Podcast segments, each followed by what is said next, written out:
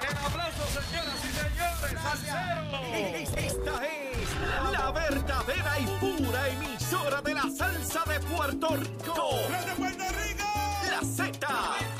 WZNTFM 93.7 San Juan, WZMTFM 93.3 Ponce y WIOB 97.5 Mayagüez. La que representa salsa en la isla del encanto.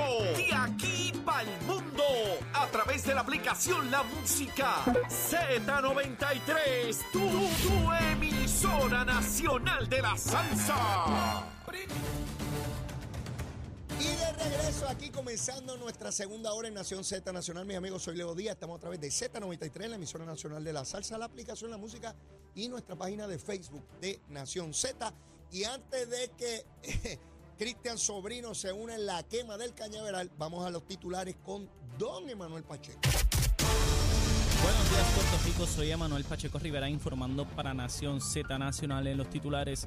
Mientras atraviesa una serie de proyectos de rehabilitación valorados en casi 3 mil millones de dólares, el director ejecutivo de la Autoridad de Energía Eléctrica, Josué Colón, aseguró que no se vislumbra en el, en el corto plazo la privatización de la infraestructura hidroeléctrica del país, que son los, los últimos activos cuya operación de la corporación pública todavía retiene.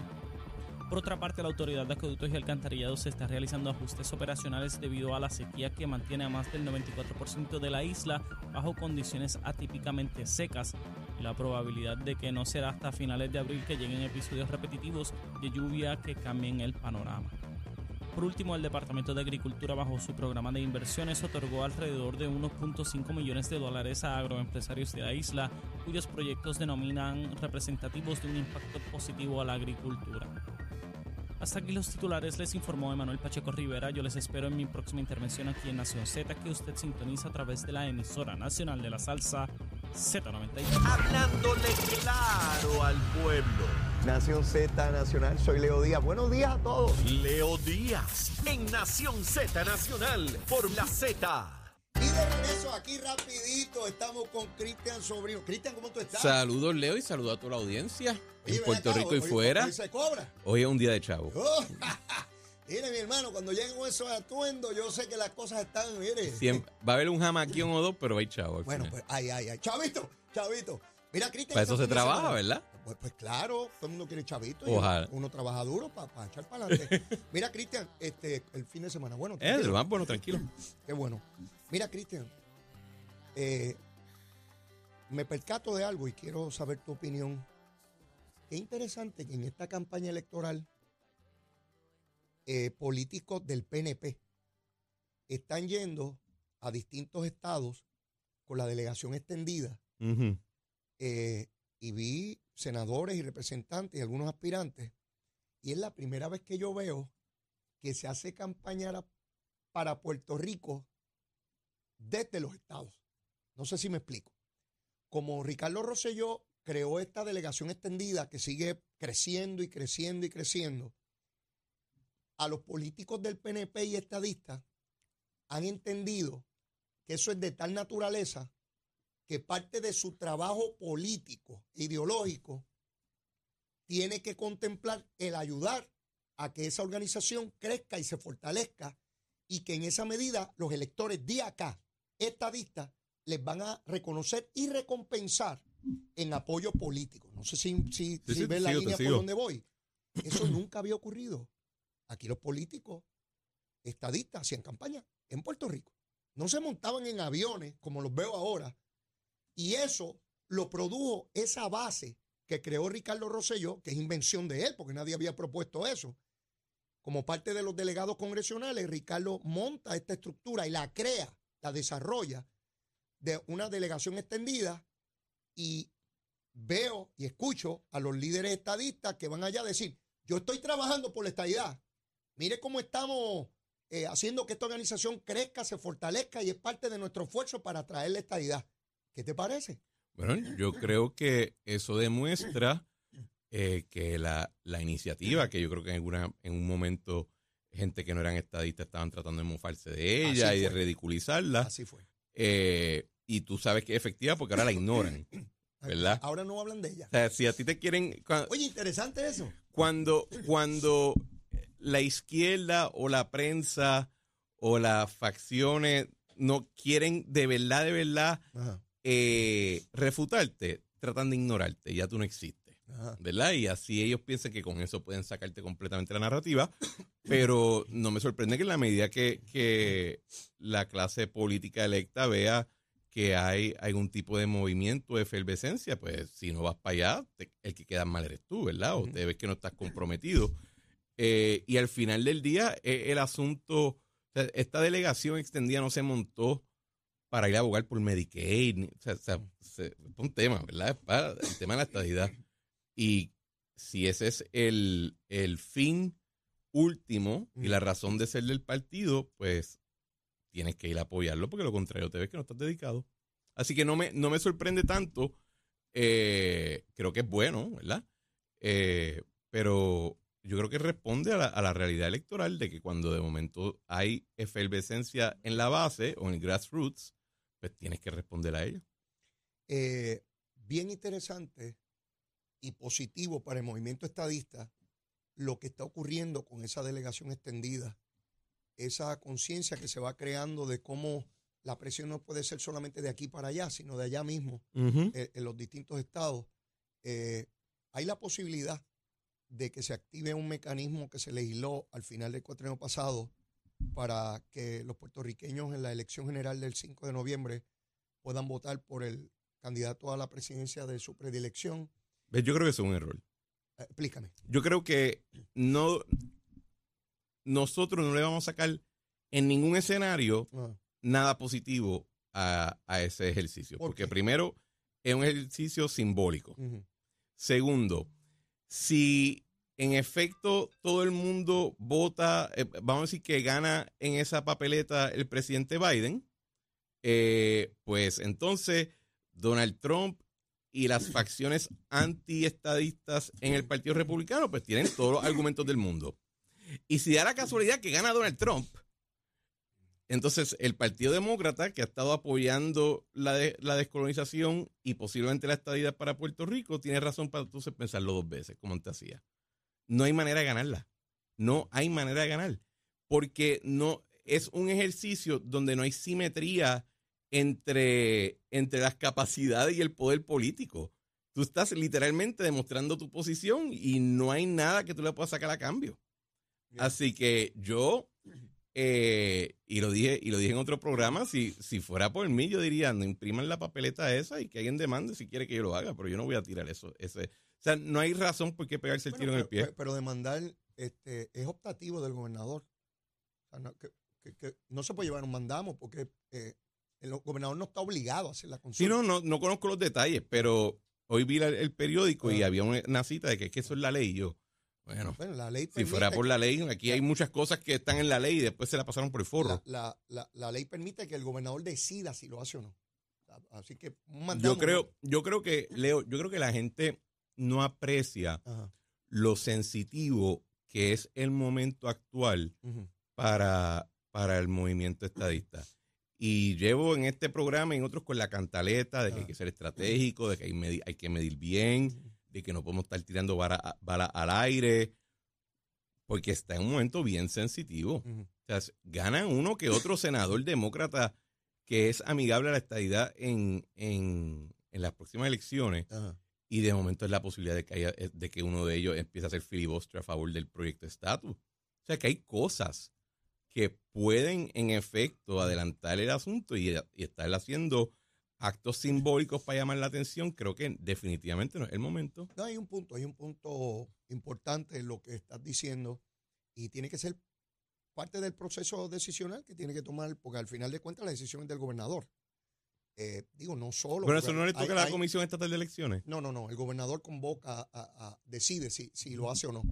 La, la- la comisión, una vez el gobernador lo decida, la comisión es quien lo Bueno, instrumenta. ah, te lo voy a poner de esta manera. Aunque la ley dijera que tienen que hacerlo, yo diría, no impriman la maldita papeleta. ¿sabe? A- así de drástico es Cristian Sobrino, para que estén, para que estemos Bueno, claritos. Por ser tibio, no- por no- ser tibio no era que me conocían. No, nunca fue así. No, nunca fue así. Y no creo que vaya a ser. Y no creo que vaya a cambiar. No, no creo que vaya a cambiar. Pero nada, esa, esa, ese proceso está ahí, eh, se sigue adelantando. Eh, ¿cómo, ¿Cómo ves la primaria en términos generales? Lo que está ocurriendo hasta ahora, ya ya, ya parece que hay candidatos que no van a cumplir con sus endosos, particularmente los que son candidatos independientes, ¿verdad? Que no tienen estructura. Pero hasta ahora la primaria, ¿cómo la ves? la estamos primaria del PNP. A, a todas las primarias. Todas las, el Eh, Partido Popular también. Bueno, Ya, ya el jueves, Cristian, entramos a febrero, ya esto está cerquita. empezando por la del PNP, eh, no veo, estoy esperando a que empiece el periodo de los anuncios. Ah, ok. Porque en términos de lo que uno está viendo ahora mismo, no veo mucha, Mm. mucha dirección en, la, en el campamento de, de la comisión residente, más allá de unas caminatas que se han hecho y, y pues expresiones regulares, pues no, no he visto ningún evento, nada así que yo crea que vaya. Y creo que incluso parte de su apoyo se está enfriando, más de lo que quizás la Eso- gente eh, eso- piensa. Eso, ¿por qué, ¿por qué planteas eso? ¿Hay gente que te lo dice o tú lo percibes? ¿Que, Porque gente me lo ha dicho que son que, que la, que la apoyaban? Sí, que la apoyaban y que mira, se quitaron. Entonces, el. Así que así es que lo veo en la primaria, pero estoy esperando cuando es la época de los anuncios, porque yo creo que eh, la gente subestima lo importante que es hacer los anuncios en televisión, etcétera, y, y considerando que, que la audiencia, el electorado de la primaria y de la elección en general ve mucha televisión. Así que ahí es que uno despliega los recursos, así que quiero ver, y quiero ver si son creativos. El, el- en el caso de los demás partidos, no creo que lo único otro que tiene primaria es el Partido Popular, ¿verdad? Popular. Eh, y ahí, low energy. Lo veo Low no, energy. low baja, digo, una, un bajón de, bajón de testosterona. eh, no digas eso, que te van a atacar. no, es que es la verdad, o sea, se- eh, low energy. Sí, es demasiado. Esta mañana, Zaragoza a las 7, tuvo un mensaje a través de las redes sociales, pero o sea, no impacta. No, no, no. Y, y no es un problema de contenido, fíjate. Él dice las cosas que debe decir alguien que es candidato a la hay un problema, no, no, hay un problema de contenido, pero también hay un problema de energía. Bueno, está bien, pero a- no hablándole al electorado en general, hablándole a la base del Partido Popular, que es la que va a la primaria, ¿verdad? Claro. Yo, yo veía lo que él hizo esta mañana eh, y él, él dice las cosas que hay que decir, pero de alguna manera no las comunica. Es bien interesante, no, no. o sea, tú pones a otra persona que tenga empuje y dice eso mismo y va a causarte algo, vamos. No, no sé si mucho o poco, pero algo te va a causar. Bueno, te puede, causar, te escuchas puede y- causar un neurisma, ¿verdad? Pero, Pero eh, ya está, ¿no? Como que no pasó nada. no, no, de nuevo, low energy. Esa es mi, mi apreciación de esa, de esa, de esa primaria. Y entonces por lo menos él dice algo. La, prima, la, la elección especial para escoger el presidente del partido fue más fogosa que la primaria de ahora mismo. Oye, yo no había visto, es verdad. La primaria entre Jesús Manuel, La alcaldesa de Moro era más fogosa que ellos dos ahora mismo. es verdad. Era, sí, sí, estaba en los medios y planteaba cosas con fuerza. Sí, ¿no? Y, y y no, Javier es de Villalba. y de nuevo, no veo. Es como. Es a rayo, eso que tú acabas No de hay, decir. no hay visión de la alternativa que ellos quieren vender. O sea, no hay, no hay ni una línea, ni, ni un, ¿verdad? Ni, ni en blanco y negro. No, no tiene que ser una pintura en óleo, pero por lo menos ¿sabes? que me hagan unos palitos y unos dibujitos para que se pueda ver cuál es la visión de la alternativa. No hay nada, no hay nada. Y no hay energía. Eh, los recaudos están miserables. Eh, low energy, low energy. Qué, qué interesante eso que planteas, porque no lo había visto desde ese punto de vista. La primaria de el alcalde de Villalba y Jesús Manuel Era mucho más era fogosa. mucho más fuerte. Sí. Y los alcaldes incluso se metían. Sí. Yo recuerdo al alcalde de Arecibo atacando a. Hicieron como cinco debates. Bueno, también, ¿verdad? Para ser justo, estamos volviendo de Navidad, de, de la Navidad, hubo las fiestas de la calle de San Sebastián. Quizás ahora empiezan a, a arrancarle, ¿verdad? No, ¿verdad? No, no, no es irrazonable, especialmente con tan pocos recursos. Eh, pero yo todavía veo, veo un problema ya, eh, ya filosófico allá Había, adentro. había un liderato, no mucho, porque tampoco era mucho, pero había un liderato del Partido Popular que se activó en esa campaña, alcalde de uno u otro bando, con Jesús Manuel o con el y estaban en la radio, y, estaban en la y televisión, decían sí, cosas, sí. Y aquí estamos. Pero no hay Pero ahora yo no escucho a ningún alcalde defendiendo a ninguno de los dos candidatos. A ninguno. A ninguno. Es como si no existiera a los legisladores. Y si tú lo escuchas y cuando ves otras personas que no son los candidatos Ah. en programa, no hablan de- del tema. hablan de ellos, de alguna vaina que tengan en Bueno, parte. porque se activa un principio básico. Sacan las- culum. Bueno, eso es en latín. pero yo, yo no quería hablar latín. Este, eh, la salvación es de carácter individual. Claro. Y yo he visto elecciones donde en el Fíjate- PNP pero ha ocurrido, no, no en esta dimensión tan No, pero grande. lo interesante es que en la política, fíjate, ese principio no, no impera. ¿Cómo que no? No, porque en la política Ajá, hay algunos que se salvan individualmente, ajá. pero Ah, bueno, típicamente se arrastran a ah, unos ah, cuantos en el De proceso. acuerdo contigo, Así que pero, pero, el que piense que se salva manteniéndose afuera pero está la mal. mentalidad es de que, no, no, no, yo voy a correr lo mío porque aquel está fastidiado, ¿no? Yo recuerdo la campaña del 2000, eh, donde algunos compañeros míos representantes decían, no, no, no, no, yo voy a ganar con voto mixto, tranquilo, Leo. Hey, ¿cómo le salió esa? Todos perdieron. Bueno, cuando Luis Fortuño presentó la ley 7, Ajá. hubo un, eh, no me acuerdo si era representante o senador, y no quiero decir el nombre por, para no equivocarme, Ajá. eh, le votó en contra. Él diciendo, yo juraba que yo con, votándole en contra me iba a salvar. ¡Plá! Perdió. Sí, no, no. No, Una vez el voto base de ese partido colapsa, así se que, va todo el mundo por el así, que de- así que esa es la regla. En la política la salvación no, no es individual. Por excepción puede ser individual. Mi querido amigo Waldemar Quile, Waldemar Quile, legislador de allá de Utuado, fue alcalde de Utuado también, que debe estar escuchando, me tiene como 150 mil años, pero está vivo todavía, y yo lo quiero en cantidad. Y Waldemar decía que él no perdía en el 2000, que él te echó cuanta, presidía la Comisión de Hacienda, Claro. y te echó cuanta cancha había, bueno, olvídate de eso, se te echó el mismo. Chacho. Y olvídate que, y perdió, porque una vez hay un colapso en la base del partido, pues te vas por ir para abajo, hayas hecho o no hayas hecho buen Y, trabajo. y como todo ocurre el mismo día, es- eh, eh, ciertamente hay un em- elemento emocional Mm. en, en el- en la votación. Ajá. Y si están todo el mismo día, pues ese mismo elemento emocional le aplica a todo el todo el mundo. mundo. O sea, Si estoy molesto, ajá. estoy molesto ese día, no importa con quién vaya Así que vamos a ver, pero eh, de nuevo lo veo demasiado low energy. Eh, yo, yo lo veo igual. A- ayer eh, juramentaron a, a Javier Jiménez como presidente ya de Proyecto de Dignidad candidato oficial a la gobernación. Sí. Y ayer mismo, César Vázquez dijo que una vez pase la elección, él vuelve a presidir. El mismo día. Muchos mensajes ahí. El primero, Bueno, eso es que. Javier Jiménez va a perder la es elección. que- ese exacto. Va- ese va a es. perder. Este cuando, cuando yo lo leí en el, el periódico, dije, chico, pero por lo menos finge un poquito. O sea, Dale unos días, espera que alguien te pregunte. No, Ay, señor. estemos claros que estamos escogiéndote aquí, pero este pierde en noviembre, ¿saben? Sí, pero eso y suena, eso día- suena más a bochinche interno. Bueno, papá, yo conozco los actores.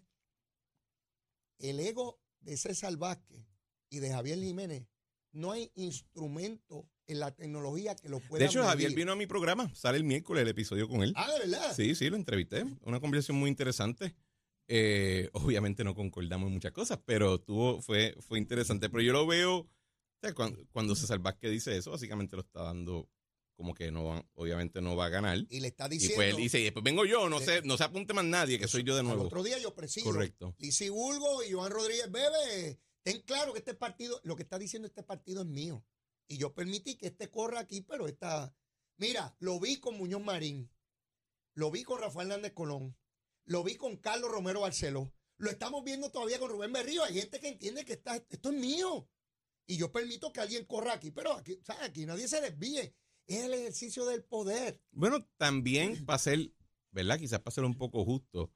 eh, Oye, tú estás en la justicia. yo soy un, yo soy una persona, yo soy un hombre juez por la corbata. Ah, ok. Eh, cuando tienes un partido pequeño Ajá, y no estás ganando, ajá. no es como que tiene mucho que, que, que fluir, ¿verdad? Sí, sí, o sea, sí, no es como que el banco de talento va a ser muy, muy hondo. Ya. Eh, y tienen, y ah, me imagino que también parte del apoyo que ellos reciben es por las relaciones personales que tienen ciertas personas en ese partido. Así que yo pensaría que quizás por eso. Porque ¿qué poder va a tener un partido que pierde? Sí, yo entiendo tu punto, pero lo que yo he visto a través de los años, y cuando busco para atrás, cuando yo no existía, es esta cuestión del poder, hermano. Bueno, es que uno lo ve, pequeño, uno lo ve en las aso- asociaciones de condominio, en los clubes de deporte. Sí, hay gente que le pica esa vena y no hay break. Y en cualquier organización donde se llega mediante el voto, eh, tú vas a promover allí los que te favorecen a ti. funciona así en el Vaticano, imagínate tú. ¿O tú crees que el Papa escoge cardenales que están opuestos a... Ah, te esa Bueno, pregunta a ti. este, este papa específico no, ¿No no, qué? co- no come. No, ninguno. No come M en esa este, vaina. Este ni ninguno. Va a coger gente que sea eh, similar a lo que ellos piensan, a las doctrinas, a lo, a lo que sea. Sí, no, pero este papa parece que si lo miran mal, para afuera. Ah, ¿verdad? Tú, Sí, bueno, la- Bueno, la- yo no- no- hay muchos cardenales y eso que lo ha movido y cosas. tú conoces eso muchísimo más que yo. Porque tú, ¿verdad? Participas Pero, mucho de la no, no, pero en esa, en esa noticia, en- a cada rato, Cardenal X lo movieron para otro puesto y Ah, ¿de eso. verdad? Sí, sí. E- ¿Esas cosas se, se anuncian o Sí, ocurren? sí, se reporta. O sea, no, no, no es porque tú tienes información. No, para nada, no. Y, y hay prensa católica y todo, y eso se, se discute. discute y se debate. Sí, muchas de estas personas. Recuerda que, o sea, los cardenales son literalmente los príncipes de la iglesia. Ese, ese es el concepto. Lo sé, lo sé. Así que tienen función, así que si los remueven, pues se anuncia quién es Oye, nuevo. aprovecho, aunque nos quedan, nos quedan unos minutitos antes de la pausa. Aprovecho para preguntarte, Cristian, esta determinación del Papa, y esto no era un tema, es que es ahora por lo que plantea, de que se puede bendecir a lo que él llama parejas irregulares eh, a- y define parejas irregulares como personas homosexuales. Yo hubiese pensado que si algún papa planteaba eso, iba a haber un cisma en la iglesia. Una, una cosa terrible. Y fue lo que pensé cuando él hizo ese pronunciamiento. Sin embargo, uno que otro en algún lugar del planeta planteó algo, pero el resto, por lo menos, ha habido silencio. Eh, ¿Qué ha ocurrido con eso? O sea, ¿se acogió tranquilamente por, por la iglesia? Por- por- No, yo te diría que hay algunas partes del mundo donde no se acogió tranquilamente. No. Eh, ya antes de ese pronunciamiento, en, por ejemplo, había muchas tensiones con la iglesia en Alemania sobre el tema, Por ese tema. por ese tema en particular, Ajá, porque ellos eran, en Alemania eran más liberal con el tema. ok. Eh, hay obispos, cardenales en Estados Unidos que criticaron la medida y los removieron ah, de, Ah. de la función. ok. Eh, pero una vez estábamos hablando de este tema aquí, Leo, y, y la Iglesia Católica es una institución de 2000 años. Sí, lo sé. Así que cuando ellos empiezan una conversación, ellos pueden estar teniendo una conversación por 100 años, ¿verdad? No es, no es algo que está fuera de base, pero ha dependido del lugar y, hasta cierto punto yo creo que ha habido algún tipo de confusión con el tema porque se, se publica, después se clarifica, después se vuelve a comentar, pero... Es que eh, tú, como, como tú lo ves, Cristian, es un asunto que plantea este Papa y que podría muy bien otro Papa sencillamente eh, volver atrás. ¿O tú crees que ya se torna institucional? No, pues siempre puede haber una posibilidad de que algo se eche para atrás, pero eh, la pregunta es más en dónde se implementa y en dónde no, ¿verdad? Por ejemplo, el Papa hizo un otro pronunciamiento que fue bien, bien controversial en ciertos sectores de la iglesia que le gusta la misa en latín Okay. y él la prohibió a menos que, ten- que se diera una dispensa especial para celebrar y eso fue también otra controversia. Eh, así que Esa no la vi. esa no- Así que, de nuevo, no, no creo que sea algo. Dentro de todo, Leo, yo voy para la iglesia para no meterme en la política de la iglesia. Así que esa es la. Vuelve, vuelve, vuelve. Yo, yo, yo voy a iglesia. para no meterme en la política, porque ya la vida política fuera es suficiente. y- compleja como para ir Ajá, allí. yo voy a rezar. Esa es mi, mi función en la iglesia. Eh, ¿Siempre fuiste así? No, eso empezó como en el 2018. ¿A partir de qué? Eh, ¿Qué ocurrió en tu vida? ¿qué oc- bueno, estaba en el gobierno en ese momento. Ah, y había, yo sentía mucha tensión eh, por la verdad, las cosas que estaba manejando, la Sí. presión que tenía personal, etcétera. ok. Y empecé a ir de nuevo lo- los, domingos. Y de ahí entonces siguió el curso. Ok, perfecto. Siempre es bueno saber esas cosas. Siempre es bueno saber y compartir. Eh, mire, mis amigos, nosotros tenemos que ir a una pausa. Pero luego de la misma, aquí viene una recomendación de almuerzo, porque hoy tenemos que almorzar. Como almorzamos todos los días, le toca a Cristian Sobrino decirnos qué se come hoy. ¿Dónde? Aquí, en Z93. Llévatela, chero. Buenos días Puerto Rico, soy Emanuel Pacheco Rivera con el informe sobre el tránsito. A esta hora de la mañana ya ha comenzado a reducir el tapón en la mayoría de las carreteras principales del área metropolitana. Sin embargo, la autopista José de Diego aún se mantiene congestionada desde el área de Bucanán hasta la salida hacia el Expreso Las Américas, así como la carretera número 12 en el cruce de la Virgencita y en Candelaria en Toa Baja y más adelante entre Santa Rosa y Caparra. También la 165 entre Cataño y Guaynabo en la intersección con la PR22, así como algunos tramos de la PR5, la 167 y la 199 en Bayamón, y la 176, 177 y 199 en Cupey. Por otra parte, la autopista Luisa Ferré también se encuentra taponada desde el área de Montelledra hasta la zona del Centro Médico en Río Piedras y más al sur en Caguas, así como la 30, desde la colindancia de Juncos y Gurabo hasta la intersección con la 52 y la número 1. Hasta aquí el informe del tránsito, ahora pasamos al informe del tiempo. Para hoy lunes 29 de enero, el Servicio Nacional de Meteorología pronostica un día parcialmente soleado y cálido para todo Puerto Rico. Sin embargo, no se descarta la posibilidad de algunos aguaceros dispersos para el área metropolitana. Los vientos se mantienen generalmente del este-sureste de 6 a 8 millas por hora, con algunas ráfagas de hasta 23 millas por hora, mientras que las temperaturas máximas estarán en los medios a altos 80 grados para todo Puerto Rico. Hasta aquí el tiempo les informó Emanuel Pacheco Rivera. Yo les espero en mi próxima intervención aquí en Nación Z Nacional, que usted sintoniza a través de la emisora nacional de la salsa Z93.